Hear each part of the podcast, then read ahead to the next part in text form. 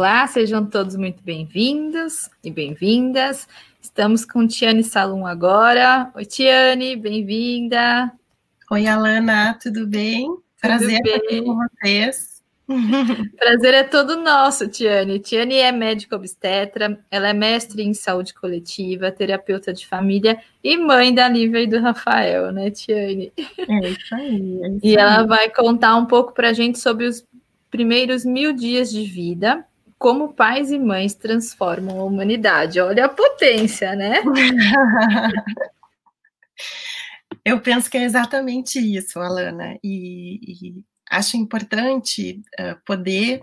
Eu sou médica e isso já faz quase 20 anos, a medicina está no DNA já, né? Não tem como tirar, mas esse lugar de fala hoje, ele é muito uh, do lugar de mãe, né? Eu gosto sempre de introduzir dessa forma, porque essas duas revoluções aí que se chamam Lívia e Rafael na minha vida ressignificou completamente também o exercício da medicina e impulsionou a busca por outras áreas do conhecimento de forma a fazer a obstetrícia mais compatível com o que o mundo está precisando, do que a infância precisa e aproveitar esse nosso período desde o pré-concepcional e pré-natal para já plantar sementinhas que tenho certeza florescem no futuro. Assim. Aí eu sou sonhadora, adoro dizer que a gente transforma a humanidade.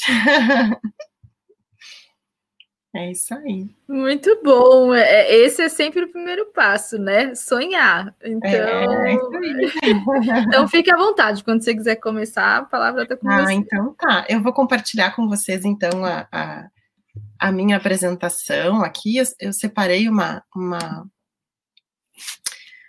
algumas, alguma apresentação assim para a gente poder se guiar e poder mostrar para vocês alguns dados, né? Tá tudo certo, Alana? Todo mundo enxerga direitinho? Sim. Tá, então tá bom. Eu quero uh, começar saudando a todos aqueles a, a, quem a gente puder atingir, todos os pais, todas as mães, todos os homens, mulheres, famílias, todos aqueles que é, de alguma forma se conectam com o tema e agradecer muito esse convite, valorizar bastante a iniciativa, porque como vocês vão ver, eu destaquei algumas coisas de como realmente, né, esse papel que nós podemos exercer de pais e mães, eles têm esse potencial de transformação da humanidade. Então, aqui primeiro fica a minha saudação para todos aqueles que estão buscando informação, conhecimento, reflexão, uh, e também a iniciativa de quem propicia esse espaço para a gente, né, de aprendizado. Bom, então, gente, assim, eu vou até voltar um pouquinho para fazer uma pergunta que eu gosto quando a gente. De, de alguma forma, todos nós estamos conectados com a infância, né? Com, seja através dos nossos filhos, das crianças às quais a gente educa, pode ser profissionalmente, mas especialmente desse lugar de pai e mãe. Quando a gente pensa no mundo que a gente quer viver e quer que os nossos filhos vivam, que características que a gente pensa que tem esse mundo? Que lugar é esse que a gente quer viver? E aí, é, como eu tenho feito essa pergunta com os casais grávidos com os quais eu, tra eu trabalho, o que vem muito, que eu acredito que venha de vocês também, a gente quer um mundo menos desigual, a gente quer um mundo sem essa violência toda que a gente assiste. A gente quer um mundo em que a gente tenha mais contato e mais respeito com a natureza, mais rico de compaixão, mais rico de empatia, é, e por aí vai, né? Acho que cada um de nós vai começar a refletir e pensar: meu Deus, mas como é que a gente chega lá? Como é que a gente constrói esse mundo que a gente quer viver, né? E isso tem mobilizado, a ciência tem produzido nos últimos 20, 30 anos, de áreas diferentes do saber, muita literatura rica e que começa a nos dirigir para a infância e para a primeiríssima infância, para o início da vida humana. Então, esse conhecimento todo que vem sendo produzido já chamou a atenção de grandes agências, né? E eu trouxe aqui para vocês um documento que foi publicado em 2018 uh, pela Organização Mundial da Saúde, em parceria com a Unicef, com o Banco Mundial, alguns outros signatários. E esse documento, logo no início, é, tem essa afirmativa, né? Qual é uma das melhores maneiras de uma nação, de um povo atingir prosperidade, promover crescimento econômico, reduzir as desigualdades e erradicar a pobreza extrema, que são chagas nossas, né, da humanidade?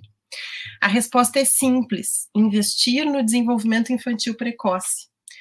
Esse investimento é vantajoso para todos, governos, empresas, comunidades, pais, aqueles que exercem esse papel e, acima de tudo, para bebês e crianças, porque eles têm que ter o direito de prosperar e ter uma vida digna, né? Que é um mínimo que a gente pode desejar para cada ser humano habitando esse nosso planeta gigante, né?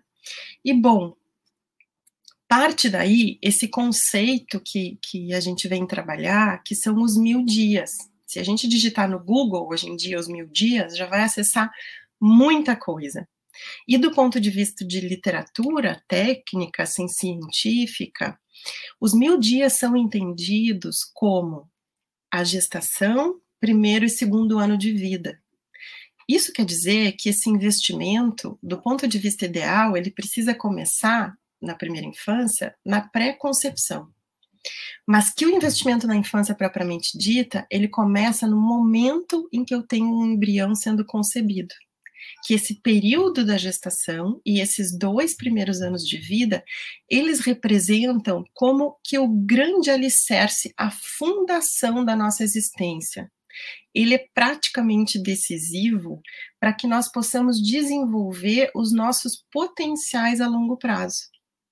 Então, assim, esse período acaba sendo o período em que o ser humano estabelece as suas bases, bases de saúde, de bem-estar, de aprendizado e inclusive de produtividade ao longo da vida. Tem um economista que é prêmio Nobel de, de economia norte-americano que ele traz do ponto de vista numérico, assim, né, o quanto que também essas outras áreas do conhecimento vêm se interessando por esse período em termos de capital humano. Porque se nós não temos uma base sólida que propicia o nosso desenvolvimento bom a longo prazo, é como se eu tivesse ceifado os meus potenciais, inclusive de capital humano, em termos de desenvolvimento é, cognitivo, neurológico, que me permite ao longo da vida ser alguém colaborativo na comunidade onde eu vivo, com todas as minhas, os meus potenciais desenvolvidos, né? Esses estudos que trazem as questões humanas lá para o início da vida, muito deles começam com um médico que começou a questionar se esses problemas de saúde que são mais prevalentes assim na nossa sociedade, como a hipertensão, né, a pressão alta, o diabetes, que são que estão envolvidos com muita causa de morte, de sequela da nossa vida, ele começou a formular essas hipóteses de que isso se iniciava, na verdade, lá dentro do útero. Então, cada vez mais a ciência se interessa por esse ambiente onde a gente é gerado, né? Bom, e por que, pessoal, que esse período ele é tão importante e tão rico? Do ponto de vista neurológico, de desenvolvimento cerebral, um bebê recém-nascido, ele já tem quase a totalidade das células de sistema nervoso central que a gente vai ter ao longo da vida.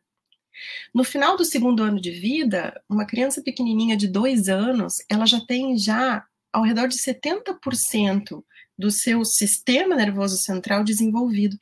Nenhuma outra fase da vida humana a gente tem um crescimento do ponto de vista cerebral e neurológico tão rápido. Se estima que um bebê nessa fase ele faz mais ou menos de 700 a mil novas conexões neurais. O que, que é isso? Assim, cada vez que a gente aprende alguma coisa, se fecha uma nova conexão.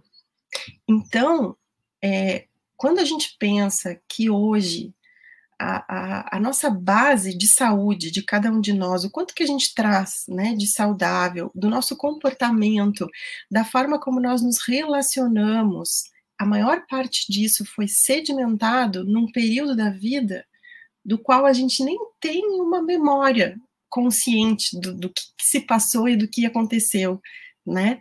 Mas esse é o período tão rico. Mas todo esse, esse desenvolvimento, ele tem um aspecto biológico, assim, de, de automatismo da multiplicação celular, enfim. Mas o que a ciência cada vez nos mostra mais é que esse desenvolvimento ele é moldado pelas nossas experiências precoces. É o meio que vai nos moldando e nos levando numa determinada direção. Então, é como se a gente fosse tomar um caminho na vida, em termos de saúde, de comportamento, de relacionamento, que tem a sua base, assim, a, o seu. É, hoje em dia a gente usa muito, né? O, como é que a gente usa esses aplicativos, a rota. É como se a nossa rota de desenvolvimento fosse determinada logo aí no início. E esse início a gente ainda está falando de dentro da barriga da mãe que um fetinho pequenininho, ele já começa a ter os seus sentidos desenvolvidos dentro do útero e já tem experiências nesse período intrauterino. E a, essas experiências, inicialmente, elas vão se dar a partir dos sentidos, né? O fetinho humano, ele começa a ter audição muito cedo, isso é meio controverso na literatura, mas alguns vão dizer que nove, dez semanas, quinze semanas, a gente tem a audição formada. Então, os sons aos quais a gente é submetido uh, dentro da barriga da mãe, né? O tato, a presença do líquido numa temperatura gostosa, porque a gente está lá num ambiente em que a gente é envolvido, que a gente está quentinho, a gente escuta uma série de sons, e um dos mais marcantes é a voz da nossa mãe, que a gente escuta o tempo todo, né? O paladar começa a se desenvolver dentro do útero, e o líquido amniótico, ele tem sabor ele tem um sabor e, e, e, existem pesquisas que dizem que o líquido amniótico ele muda de sabor também de acordo com a alimentação materna. E mais do que isso, é como se nós estivéssemos imersos no universo que é essa mãe. E aqui fica muito importante o universo emocional dessa mãe. Uh, esse ambiente todo e esse início da vida, que são os mil dias, tem muito conhecimento que vem do que nós chamamos de epigenética. Ao longo do tempo, a gente entende que a genética tem um papel importante em quem nós somos, com certeza tem. Mas a epigenética vem mostrar que o que é mais determinante ainda é o meio no qual nós estamos imersos. Eu gosto das metáforas. Então, quando a gente pensa que uma semente, uma sementinha de flor, né? O que ela tem dentro dela? Ela tem o potencial. Mas da semente até a exuberância da flor, existe todo um caminho. E o começo, a primeira parte desse caminho é o solo, onde nós vamos plantar essa semente. Esse solo é o organismo materno. Eu gosto de pensar dessa forma, né? Então, o quanto esse solo está enriquecido em termos de nutrientes, a temperatura, o calor adequado, e aí a gente pode ir fazendo uma série de analogias, né? Como são as emoções dessa mãe, em que circunstâncias essa gestação está acontecendo, e a todas as intempéries que a gente expõe, ainda há semente, né? Em termos de violência, de possibilidade de relações tóxicas, ou de relações muito saudáveis.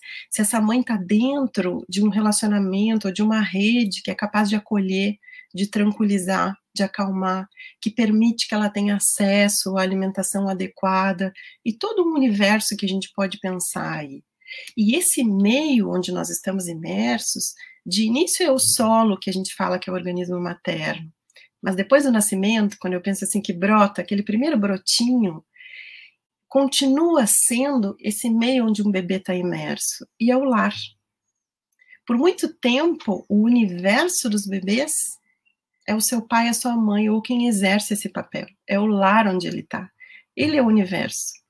E esse ambiente é que determina, porque cada célula humana vai ter, dependendo da referência que a gente usa, 100, 200, 300 mil células, uh, uh, uh, do ponto de vista genético, né, genes. Agora, quais os genes que vão se manifestar ou não, é o meio quem convoca, é a nossa forma de vida.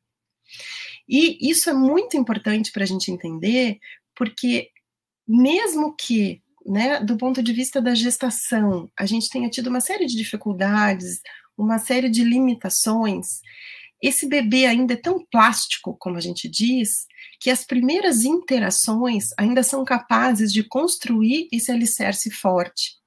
Então, como um exemplo para a gente, pode até ser que eu traga na minha genética uma determinada propensão por uma mutação lá num genzinho a desenvolver um tipo de câncer mas a forma de vida que eu levo ela vai ser mais forte no sentido desse gene se expressar ou não se expressar, né? Então, esse processo todo de como a gente recebe um bebê, de como a gente cuida de um bebê, de como a gente trata um bebê, nesse primeiro período de desenvolvimento, parece que já estabelece uma determinada rota, mais ou menos saudável. E ao longo da vida, não quer dizer que a gente não possa mudar isso, né? A gente continua aprendendo. Até o nosso último dia de vida a gente aprende, mas nenhum período é tão potente, tão plástico nesse sentido. Eu também gosto do exemplo da argila. A gente pega um barro, né, uma argila, e ela é altamente moldável. Então, esse período é como se as mãos de um artesão habilidoso pudesse transformar essa argila, que é disforme, né, não tem formato, numa grande obra de arte. Né? E depois que a argila já endureceu, fica mais difícil a gente reformar, a gente refazer esse período. E é mais ou menos isso que significam os mil dias, né? Opa, então, é, é, só seguindo aqui, e o, que, que, o que, que essa literatura traz? Porque existe todo um universo aí que um bebê necessita para que a gente coloque ele nessa rota saudável. Aparentemente é muito simples. Tudo que diversas áreas do conhecimento traz diz que o que um bebê precisa é de proteção, aconchego e ser alimentado adequadamente. Mas será que é tão fácil assim? Porque cada uma dessas três afirmativas contém um verdadeiro universo dentro delas, né? Pode ser simples, pode ser fácil e pode ser complicado, dependendo de múltiplos fatores que nos cercam ao longo dessa experiência, né? Isso tem sido tão valorizado, pessoal, essa imagem que eu estou dividindo com vocês, a Organização das Nações Unidas é, estabeleceu é, objetivos de desenvolvimento sustentável para a humanidade, em que o grande objetivo, assim, é a conquista da paz, é que a gente viva num, num, num, mundo melhor, mais igual, né? E que as nossas ações, as nossas escolhas deixem para próximas gerações benefícios e não comprometimentos, né? E no coração, eles estabeleceram, é, estabeleceram é um plano de ação né, para a humanidade, em que eles elencaram 17 objetivos sustentáveis para o desenvolvimento da humanidade. E essa questão de nós atendermos adequadamente as crianças e essa infância precoce, ela está no coração desses objetivos sustentáveis para a humanidade. E eles, eh, esse documento que eu citei para vocês, ele é um documento que traz uma série de literatura de boa qualidade para guiar, para guiar gestores, né, gestores públicos e privados, governos, comunidades e famílias na direção de atender a infância adequadamente. Eles elencaram aqui alguns pilares, né? Como é que a gente propicia boa saúde em termos de atendimento mesmo, em prevenção, em promoção de saúde, em avaliações do nosso ponto de vista aqui antes da concepção, acompanhamento pré-natal, atendimento uh, uh, dessas questões de saúde como a imunização da infância, colocam a nutrição adequada que cada vez ganha um papel maior na importância da nossa saúde, o que, que a gente come, como a gente come. E aqui entram alguns componentes que eu gostaria de grifar com vocês hoje que é a oportunidade para aprendizado precoce desses bebês, que a gente vai entender um pouquinho do que, que significa isso, a segurança, que é esse aconchego e proteção que um bebê precisa, né? E cuidadores que estejam, é, é, que sejam capazes de atender às necessidades reais de um bebê. E dentro disso, todas essas grandes organizações, essas grandes agências reconhecem que nenhum programa pode cuidar de bebês. Pessoas cuidam de bebês. Que então o centro de tudo aquilo que a gente pode fazer para investir na primeira infância é a família. São os pais ou aqueles que exercem um outro papel. E aí essa questão da parentalidade, ela vem para o centro de muitas ações, né? Inclusive as de saúde. Bom, quando a gente fala lá em aconchego, proteção e alimentação adequada, vou trazer aqui para vocês um pouco do que, que seria essa alimentação adequada, né? E quando a gente fala de dieta materna, porque muitas questões do bebê quando nasce, elas já vão estar tá, é, é, estabelecidas ou iniciadas de acordo com o acesso que essa mãe tem a uma boa qualidade de nutrientes. Então, quando a gente compara lá a mãe com esse primeiro solo, onde o embriãozinho vai crescer e se desenvolver, a questão de nutrientes ela tem, tem se mostrado muito importante, porque o nosso estilo de vida uh, tem nos conduzido, conduzido ao longo do tempo para consumir alimentos muito industrializados, que estão cheios de substâncias químicas, né? Os conservantes, corantes, acidulantes e por aí vai, né? E cada vez mais a gente reconhece a importância de nós consumirmos os alimentos como eles vêm da natureza sem esses processos, né? Os alimentos que não sejam processados e ultraprocessados.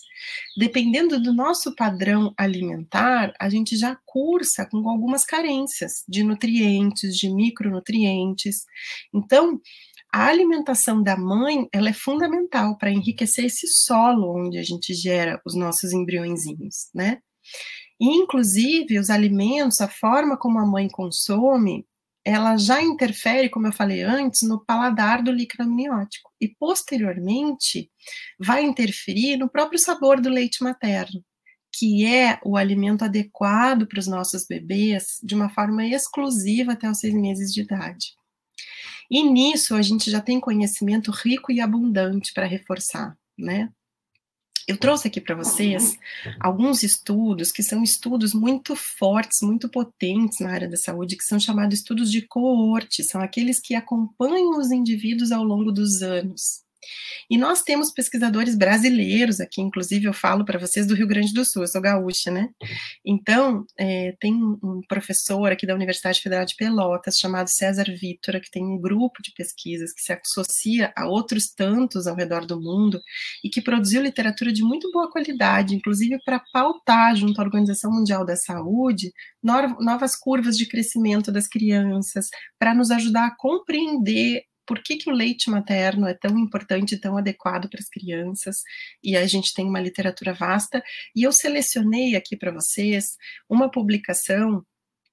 Existe uma revista na área da saúde que se chama Lancet, The Lancet, e é uma revista de muito alto impacto que a gente chama, né? Que as publicações geralmente são de muito boa qualidade. Essa revista já publicou três séries acerca do desenvolvimento infantil precoce e que traz muito material de algumas dessas coortes, né, de quase 10 mil crianças estudadas em países de menos desenvolvimento, como é Brasil, África do Sul, Guatemala, Filipinas e Índia.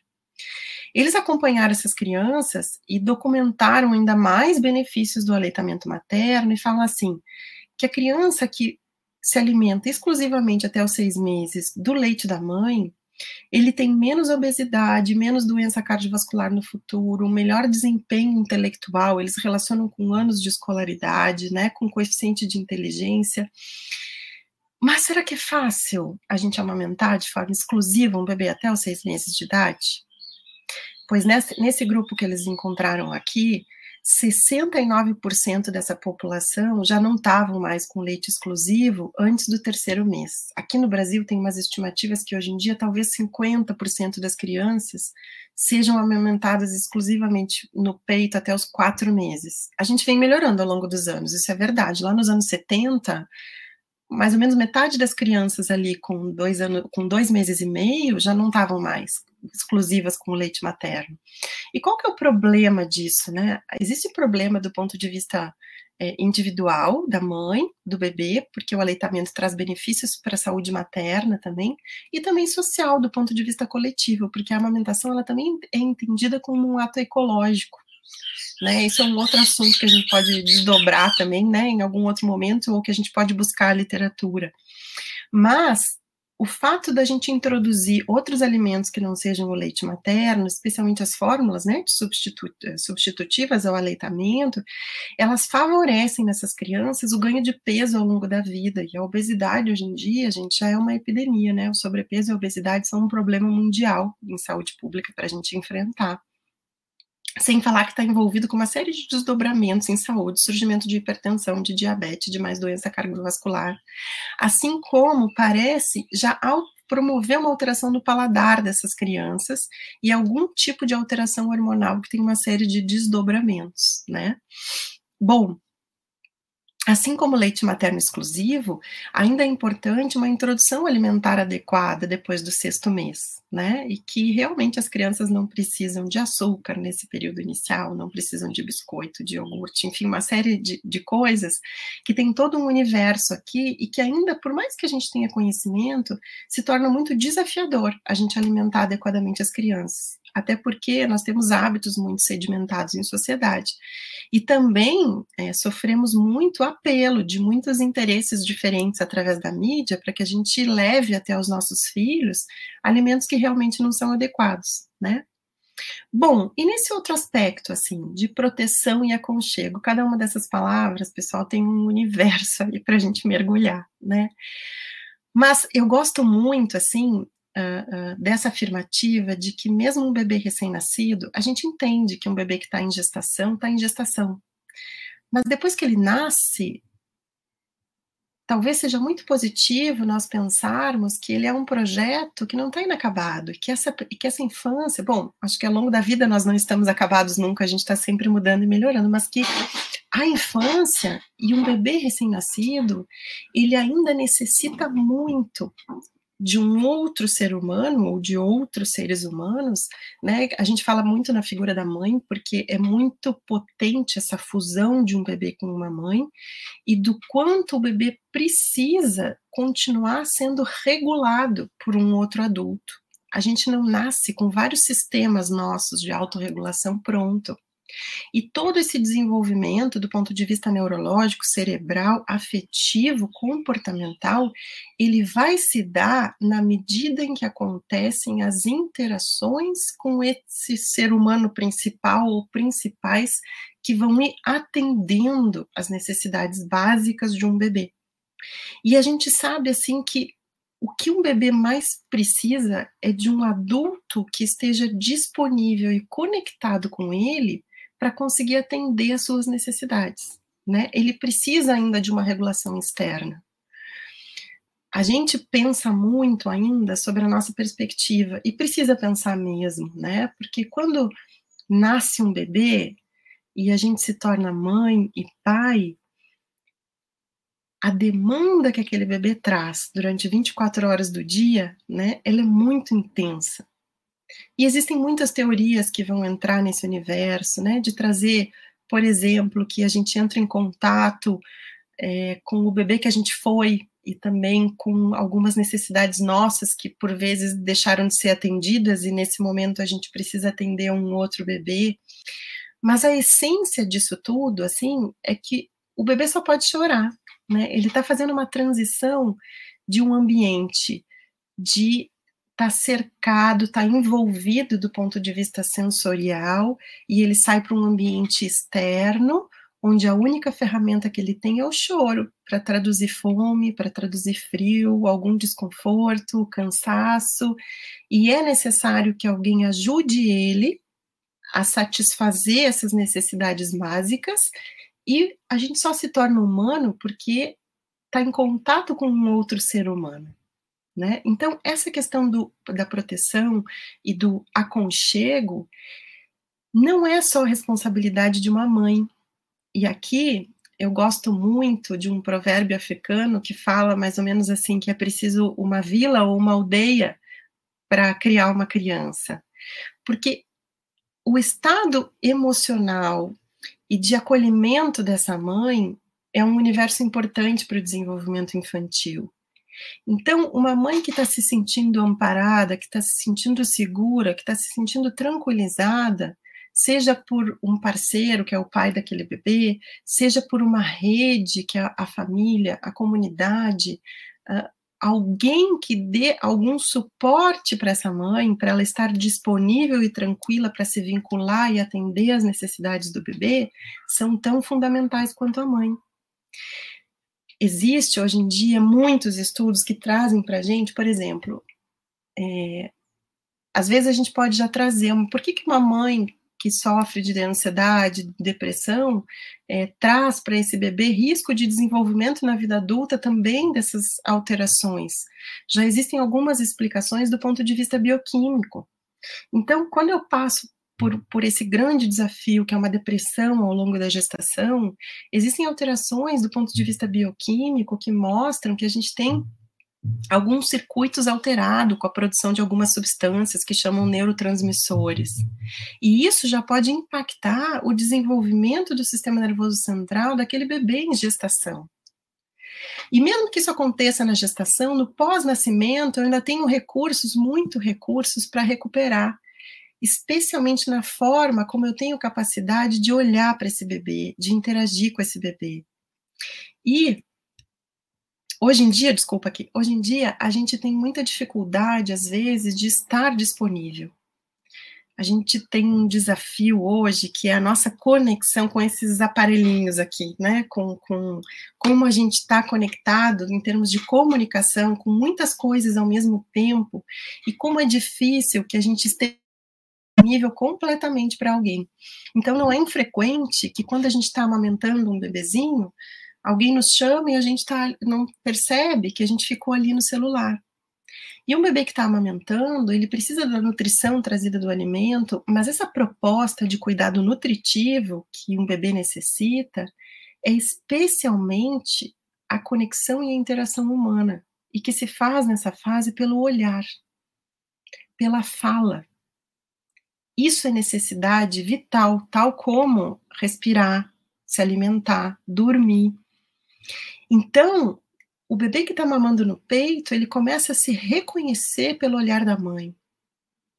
Ele, ele, o seu desenvolvimento vai sendo muito pautado pela forma como esse adulto que cuida é capaz de interagir, de compreender, de validar suas emoções, os seus sentimentos, de exemplificar esses valores que a gente tanto deseja no mundo. Então, de que forma que a gente reage ao estresse? De que forma que a gente é, é, responde ao cansaço? Às vezes pode parecer que eu estou fazendo alguma coisa assim que a gente precisa ser herói, né? Como pai e mãe. Não é. Como já dizia Winnicott, que tratou muito da infância e do vínculo, uma mãe precisa ser suficientemente boa porque inclusive nas nossas lacunas, nas nossas falhas, os bebês se desenvolvem. Mas a gente precisa estar presente e estar disponível. E isso é o que mais propicia essa proteção e aconchego. Fora toda uma série de cuidados que a gente pode ir tendo com um bebê recém-nascido, que eu sei que tem muitas falas aqui nesse nosso encontro que vão trazer isso de uma forma prática, de que forma que a gente faz essa transição do intraútero para o fora, para que esse bebê possa ir se adaptando gradativamente a esse meio externo e possa continuar se sentindo protegido e acolhido. E aí, pessoal, uh, isso eu penso ser muito transformador, porque a gente precisa adaptar aquilo que historicamente a gente conhece como acompanhamento pré-natal. O acompanhamento pré-natal, ele surgiu como uma estratégia de saúde pública muito focado também em a gente diminuir, a, a, a melhorar a saúde de mães e crianças, diminuir mortalidade, tanto materna quanto infantil, que são indicadores importantes em saúde pública. Mas essa nossa ampliação do que, que é saúde e onde estão as bases que determinam a nossa saúde a longo prazo, precisa fazer com que a gente inclua no pré-natal esses cuidados integrais, que já é proposta também na literatura, né? Que faz parte os cuidados obstétricos tradicionais, de nutrição, de atividade física, e especialmente os cuidados emocionais. E ainda faz parte aqui o que eu valorizo muito que esse encontro uh, também abre um espaço para isso, que é de educação a gente não precisa de, de, de faculdade ou de curso para se tornar pai e mãe, ninguém está dizendo isso, né? Eu sempre gosto de falar que o coração é uma boa bússola para que a gente aprenda a ser pai e mãe. E a natureza nos programa para isso.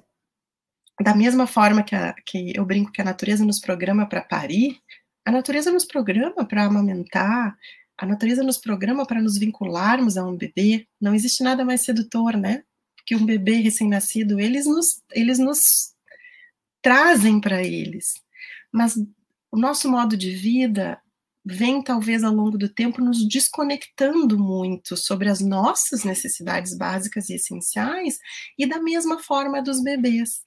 Então, aqui, é preciso que a gente valorize muito essa questão parental.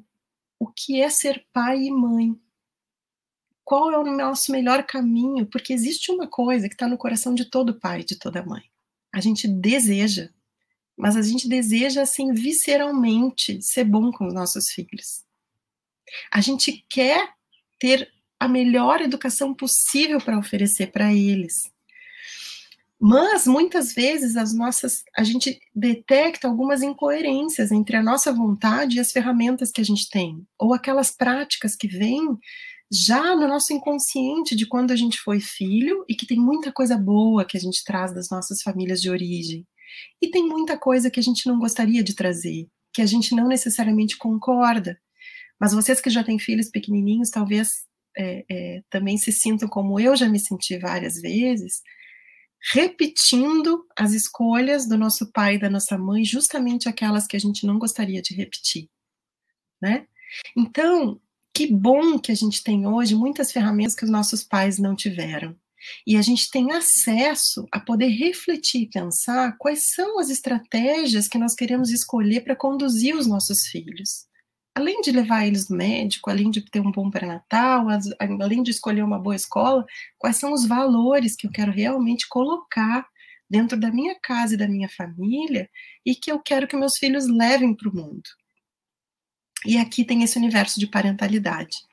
Eu separei para vocês aqui, é, esse gráficozinho faz parte desse documento que eu falei, que ele traz algumas intervenções que, que, que realmente propiciam esse cuidado integral ao longo do, numa linha do tempo, assim. Então, a gente tem intervenções em todas as fases da vida, né? Tanto na adolescência, no início da, da, da idade adulta, na gestação, para o nascimento, para o parto, quanto é importante que a gente tenha esses valores humanos que cercam o nascimento de um bebê, que ele seja recebido com amor, com carinho, com humanidade, né?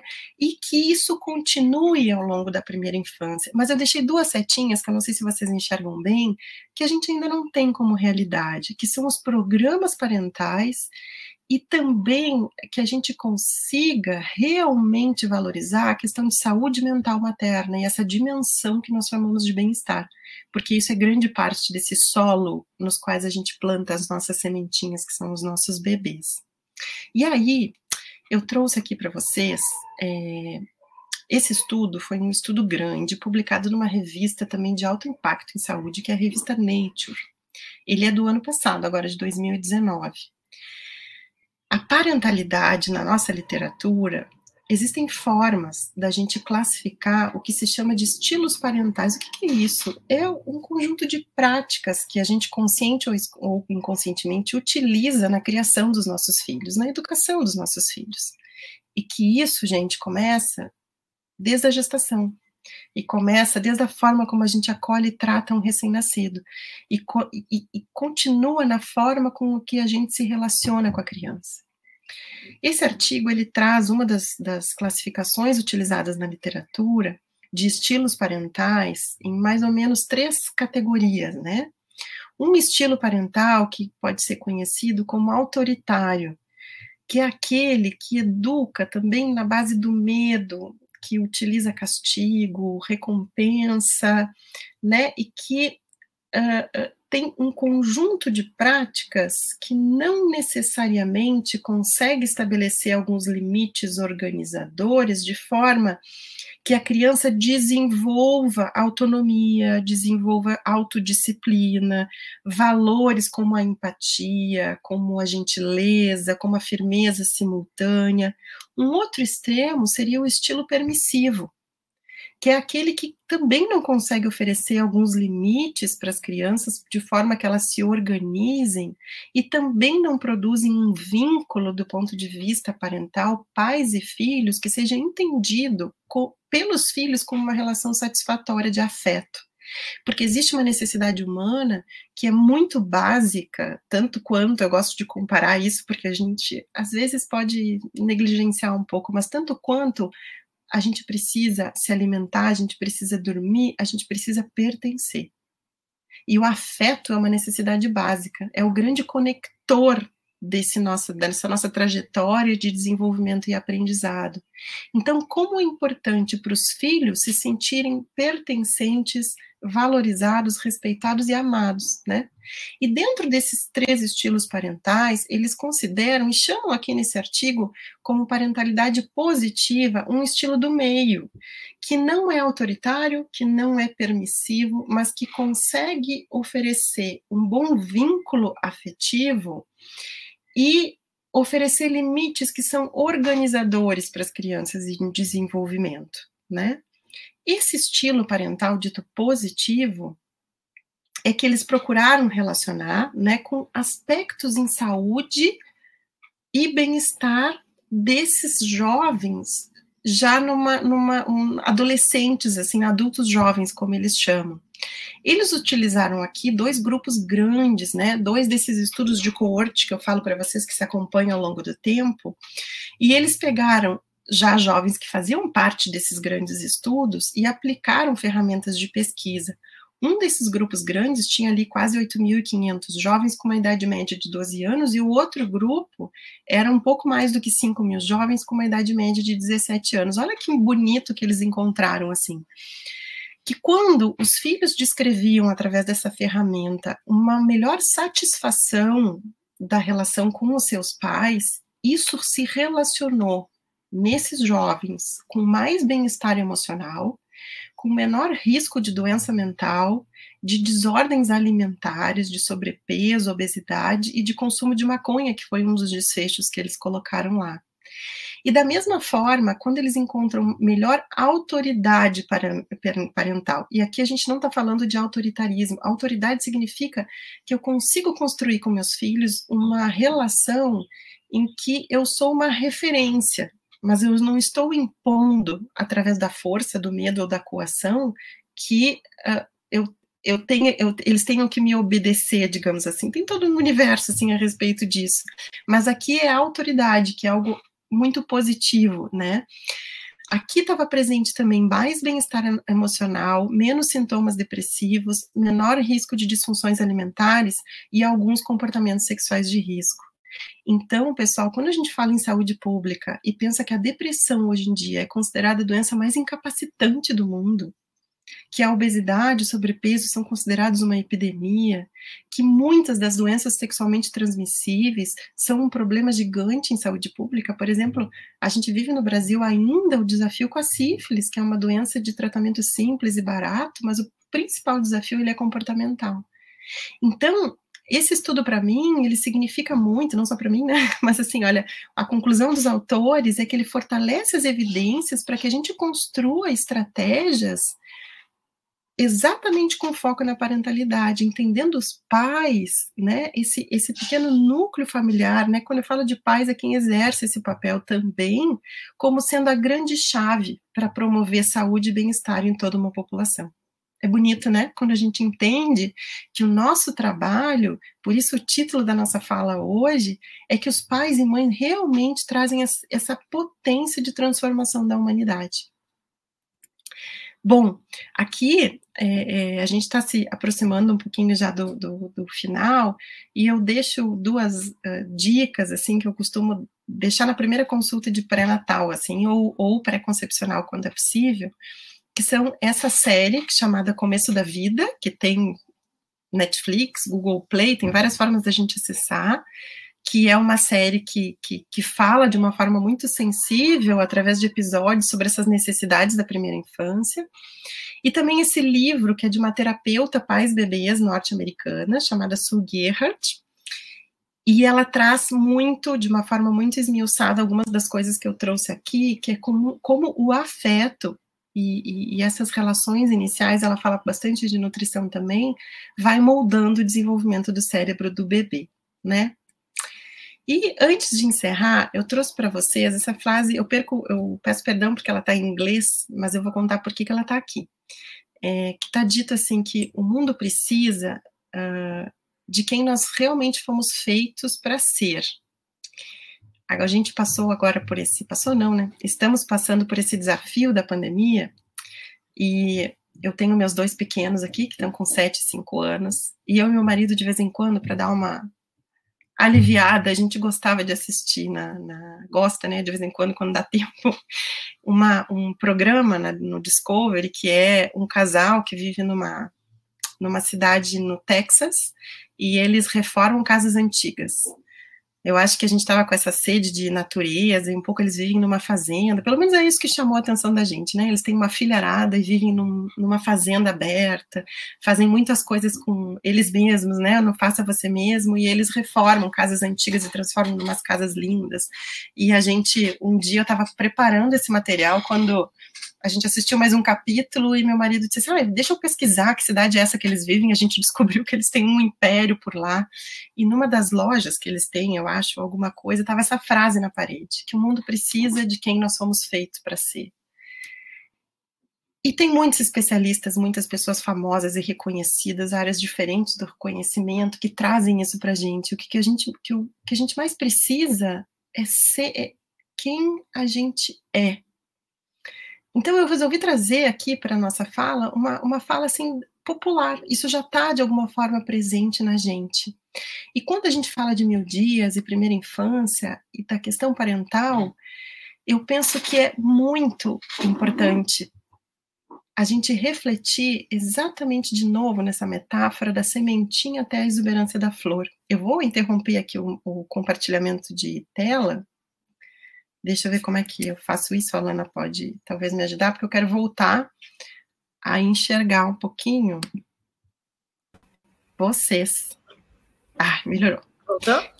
Mas a, a tela para mostrar, mas eu queria. A gente fica muito sozinho nela, né? Olhando a, a tela assim.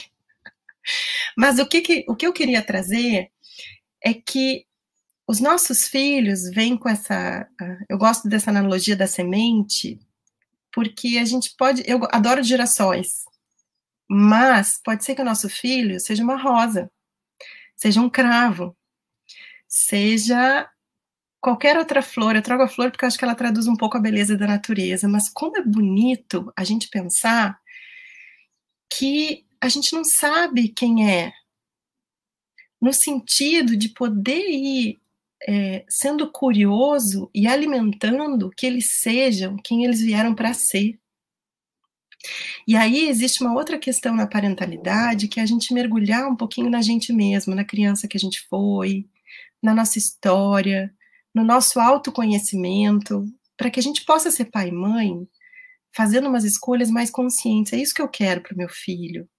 E não necessariamente quando sai pela boca a nossa mãe e o nosso pai, não nas coisas boas que eles trouxeram, mas às vezes naquilo que a gente já reconhece que não era o que a gente desejava, mas que a gente se surpreende. Então, que a gente possa mergulhar para dentro e conseguir permitir que os nossos filhos sejam não aquilo que a gente espera, que eles atinjam a exuberância da flor, no sentido de que eles sejam quem eles tiverem que ser. Porque não existe mais, nada mais potente para transformar o mundo do que um ser humano que se ama que se aceita como é, que pode realmente deixar fluir todos os seus potenciais, né? Quando a gente vê grandes personalidades que mudaram o mundo por, por o que pensavam, pelas suas teorias, pela era, era um, mas era um que trazia uma força de transformação gigante. E esses somos nós, e esses vão ser os nossos filhos. Mas o nosso desafio é que ser pai e mãe são as criaturas a quem a gente mais ama e quem a gente ama de uma forma incondicional. Dá até um aperto no peito quando a gente pensa que os nossos filhos nos amam de forma incondicional e até aquilo que a gente faz de errado, eles não deixam de nos amar, eles deixam de amar eles mesmos às vezes, para se adequarem na nossa expectativa. Então, assim, ao mesmo tempo que é muita responsabilidade, tem horas que dá um pânico, né, Lana? Sou só eu que sinto isso, esse pânico. De... É uma, é uma caminhada, gente, que é talvez a maior oportunidade que a vida nos oferece de autotransformação, de melhoramento, de busca de significado, de propósito.